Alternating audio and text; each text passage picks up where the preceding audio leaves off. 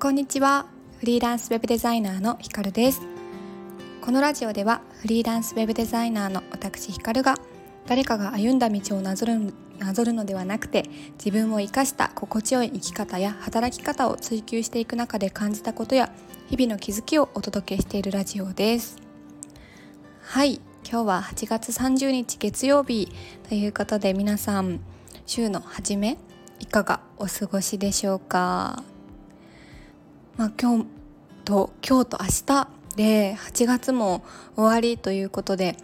めちゃめちゃ早いですね。なんかあっという間に8月過ぎてしまってあと2021年も4ヶ月しかないんだって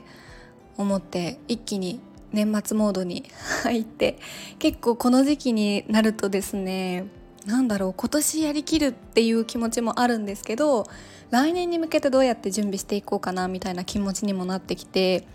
なんかね準備期間としての残り4ヶ月早い2022年のちょっと早い2022年のスタートダッシュみたいなのを切れたらいいなとか思ってます。はい。またちょっと8月の振り返りと9月のなんだ宣言みたいなところをスタイフでも放送したいなと思います。今日はですね理由はないけど興味があることが人生を豊かにしてくれるというテーマでお話をしたいと思います。でこれをですね感じたきっかけというかエピソードがありまして私土曜日この間の土曜日に初めてお味噌作りに行ってきました。あのずっとずっとお味噌を作りたくってでなんでって言われるとあんまりこうきっかけは覚えてないんですけどずっと手帳のやりたいことリストなんか年始とかに書くじゃないですか。やりたいこと書いたところに必ずこう味噌作りたいってずっと書いてたんですよね。で、まあ、理由はすんごい単純であのただただこう自分の作ったお味噌でお味噌汁を飲みたいっていう本当にそれだけです。しょうもなって思われるかもしれないんですけど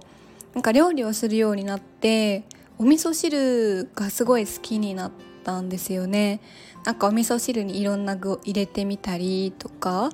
こう出汁をちょっと変えてみたりとかして、まあ、いろんな味を楽しむってほど楽しんでもないんですけどすごい料理の中でもお味噌汁好きだなと思っていてでこれをじゃあなんか自分で作ったお味噌でお味噌汁作ったらなんかどんなに美味しいんだろうと思って市販のよくある料亭の味っていう、ね、皆さん見たことありますかね？有名な一番有名だかなって思うんですけどのその料亭の味市販のお味噌じゃなくって自分で作った手作りのなんかもう添加物とか入ってないやつを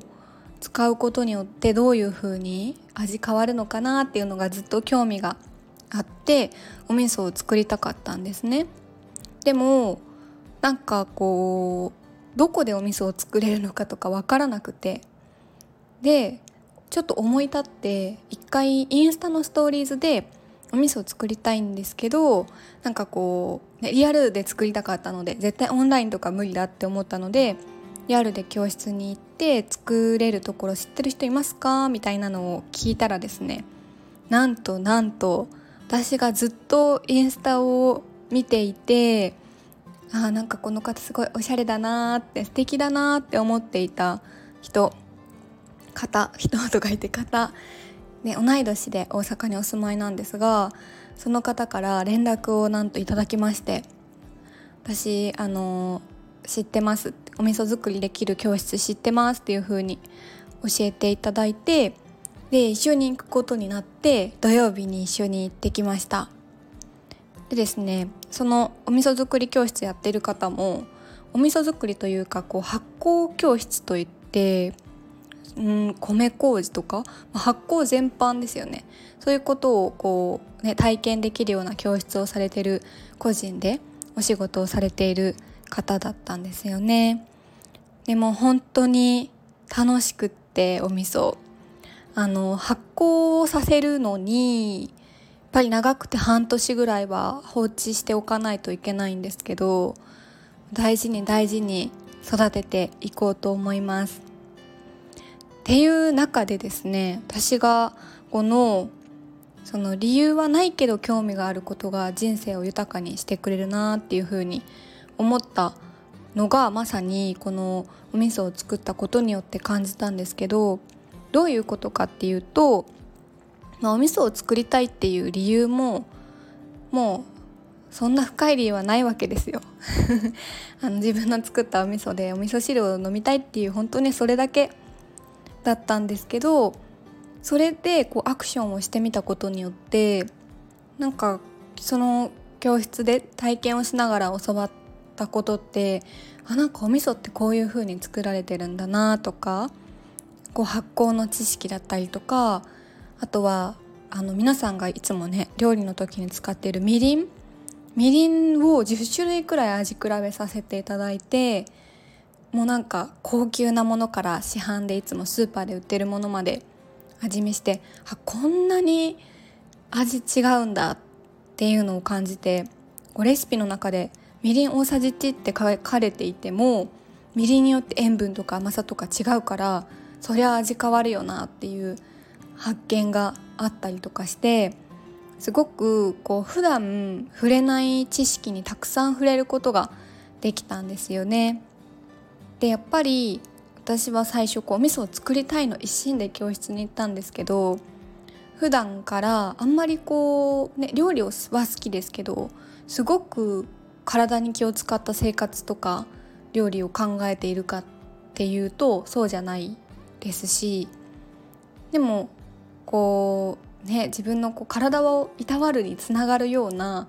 行動を起こすことであちょっと普段の食事から気を使ってみようかなとか調味料もう少し興味があるからいろいろ調べてみようかなとかなんかそういうこう思考に変わっていたんですよね。そうで一見うーんなんか自分のこう専門分野とは全くかけ離れているところですしそういう発酵とか健康美容っていうところは普段は私自身デザインとかウェブ制作ウェブ系をお仕事にしているので全然触れる分野ではないんですけどでもあなんかちょっと興味あるなで踏み出したことによって自分の見えるこう世界が変わったりとか知識が広がったりとか自分の中のこう生活とか食に対するうん思いというか意識が変わったりとかしてなんか特に理由はないんだけど自分がビビビッときたこととかなんかちょっと面白そうだな興味があるなって思うことを放置せずにアクションしてみたり取り入れてみることってめちゃめちゃこう自分の人生を豊かにしてくれるなっていうことをとっても感じました。